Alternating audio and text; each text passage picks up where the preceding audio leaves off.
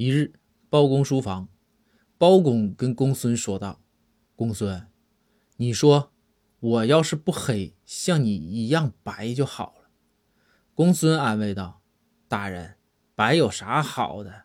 黑的健康。”包公就说：“此言差矣呀，公孙，你想啊，要是我也白，这样呢，咱俩一起出门的时候就能猜个动物。”公孙好奇呀，问道：“大人，是何动物？